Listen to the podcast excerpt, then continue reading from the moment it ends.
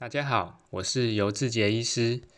那今天呢，我们也是要回答呃同学的问题。那有个同学在网络上提到说，请问能讲解牙龈萎缩跟电烧牙龈吗？我的矫正医师有提到，可是没有细讲方式。谢谢医师。那这主要就是分为两个呃 topic 两个主题，一个是牙龈萎缩的问题，那一个是电烧牙龈的问题。那牙龈萎缩呢，是非常多人都会遇到的问题。那可能到了一个年纪啊，都会慢慢出现的问题。那我们首先呢，我们先来讲一下可能会影响到牙肉它到底会不会萎缩的一些因素。那第一个就是呃，你角化牙龈的厚度。那我们牙龈呢有一层是有角质化的，那我们通常希望这一层是越多越好。那再来就是口腔的卫生。那通常就是，如果你口腔卫生做得好，牙菌斑就比较少，那些细菌啊，在牙周囊袋里面比较少，那就比较不容易牙龈萎缩。那基本上，呃，要有好的口腔的健康，才比较不会有一些牙周病、牙周的问题。那牙周的问题也通常都是导致牙龈萎缩最主要的原因。那再来就是牙肉的呃厚薄，如果你是牙肉非常厚的。牙龈非常厚，那恭喜你，你比较不会有牙龈萎缩的问题。那如果你是非常薄的牙龈，那你可能要这种体质，可能就是呃会比较容易有牙龈萎缩的问题。之后可能过了一段时间，有随着年龄，可能牙牙龈萎缩会比较容易发生。好，那呃就是我们。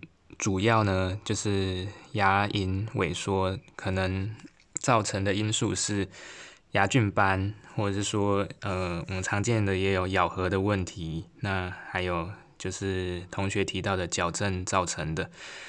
那牙菌斑呢，通常是因为我们可能清洁的，平常刷牙清洁没有清干净，那这些细菌呢，它累积在牙周囊袋。那牙周囊袋是什么呢？那牙周囊袋就是它在牙齿周围一圈，就是牙齿跟牙肉的交界，它有一层，呃，有点像一个水沟的构造。那它这个水沟里呢，可能会累积一些细菌啊，那这细菌可能会造成牙周反复发炎。那这种长期的发炎呢，可能就会开始破坏底下的骨头。那通常骨头流失，那牙肉也是跟着骨头的。那骨头往下掉，牙肉也会往下掉。那这种长期的发炎呢？如果我们自己要看是不是这种长期发炎造成的，我们看牙牙龈萎缩的形状。如果它是一个 U U 字形的，英文的 U U shape 的这种，通常都是呃慢性牙龈牙周发炎造成的。那另外一种呢是呃咬合造成的，那像一些呃咬合力强啊，或者是有一些咬合干扰错咬的这些，都可能会发生牙龈萎缩的问题。那牙呃咬合的创伤啊，呃英文叫做 occlusal trauma。那像是呃有些人啊，他可能会有磨牙的习惯，晚上会磨牙，或者是会紧咬紧咬。平常可能压力很大，或是睡觉的时候会紧咬。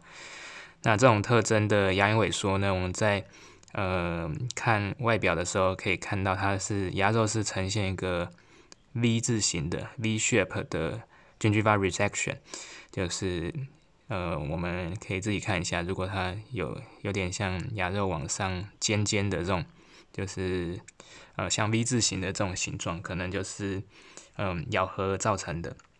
牙龈萎缩，好，那基本上呢，呃，这种咬合创伤造成的，那还有一种是呃刷牙造成的。如果刷牙的方式呃不当啊，那可能会造成一些呃牙肉的伤害。那这种通常都是一些我们常见的，就是一些刷号。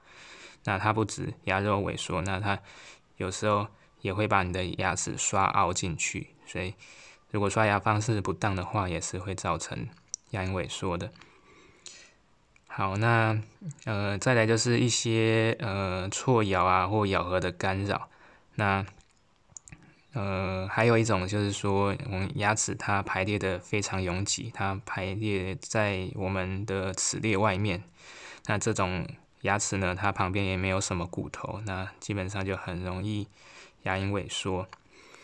好，那矫正呢？矫正也有可能会造成牙龈萎缩，就是说，我们如果矫正的设计牙齿移动设计的轨道不良的话，那牙齿可能会。呃，脱拉离，我们会把牙齿移出 bone housing 里的的外面。它基本上理想的矫正都是在呃，我们牙齿，我们牙齿要在骨头里面走。那骨要在骨头，骨头有分两层，嗯，最内层这是有点像呃海绵骨，那外面这一层有点像皮质骨。那我们就是要在中间这一层动，不要去影响到外面的皮质骨。那基本上就是我们骨骨头的，它有骨头的限制，那种牙齿尽量不要拉离这个骨头的范围。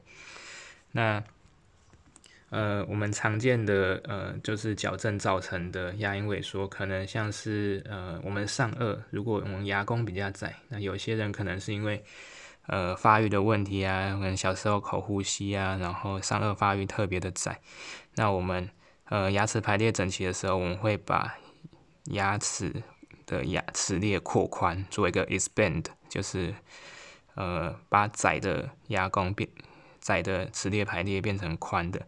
那有时候你牙齿移一移，就它的牙根就移出骨头外面了。那这在可能上颚的呃后牙或者是全齿啊，也会常常会有这种，就是牙根的夹侧面是没有骨头的。那这种就是没有骨头的，之后也是容易造成牙龈的萎缩。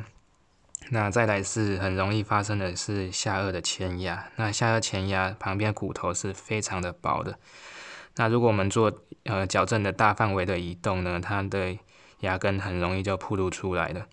那有些矫正医师他可能比较有经验，他在还没做矫正的时候就会跟病人讲这个风险。那如果发生了呢，那我们可能就是要把牙肉补厚。或者说补一些骨头，那再就是我们前牙在调那个牙齿牙根角度的时候呢，这个前牙的斜度的时候，也有很大的机会可能会把牙根暴露出来。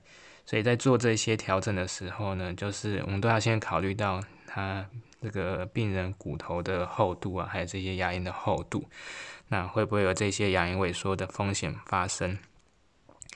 那基本上呢，我觉得如果是呃小朋友啊，小时候啊，如果先做矫正，改变他牙齿排列的话，它是可以减少这些牙龈将来就是牙龈萎缩的这些风险。基本上就是会减少一些哦，就是咬合未来咬合上的干扰。那基本上如果呃小时候刚开始年轻的时候，比如说牙齿。呃，我们把它拉回来。如果它是在比较排列比较外面的牙齿，它可能就容易牙根牙根暴露出来。那我们及早把它拉回骨头中间，那它之后就比较不会有呃牙龈萎缩、牙周的问题。那呃，基本上呢，如果我们牙根呐暴露出来，那基本上，我们原本牙根上面都是有一层呃呃牙 cementoplast，就是牙骨石上面的细胞，那它是会分泌骨头的。那有骨头，那我们的牙周的 fiber 才会呃 insertion 上去，才会在才会在上面，那才会有正康健康的状况。那如果呢，我们的牙根铺路，那铺路。在口腔的环境，那我们都知道，口腔环境全部都是细菌。那口水里面全部都是细菌，那细菌呢，它就会呃分泌一些呃像脂脂多糖的这些这些可能有毒素的东西。那它呃包覆在牙根上面，那久了之后呢，我们这些呃有活性，就是会长长骨头这些细胞啊，cemental bust 就没了。那没了之后呢，可能之后。就没办法再再长回来了，上面的骨头啊，上面的牙肉可能就没办法再长回来了。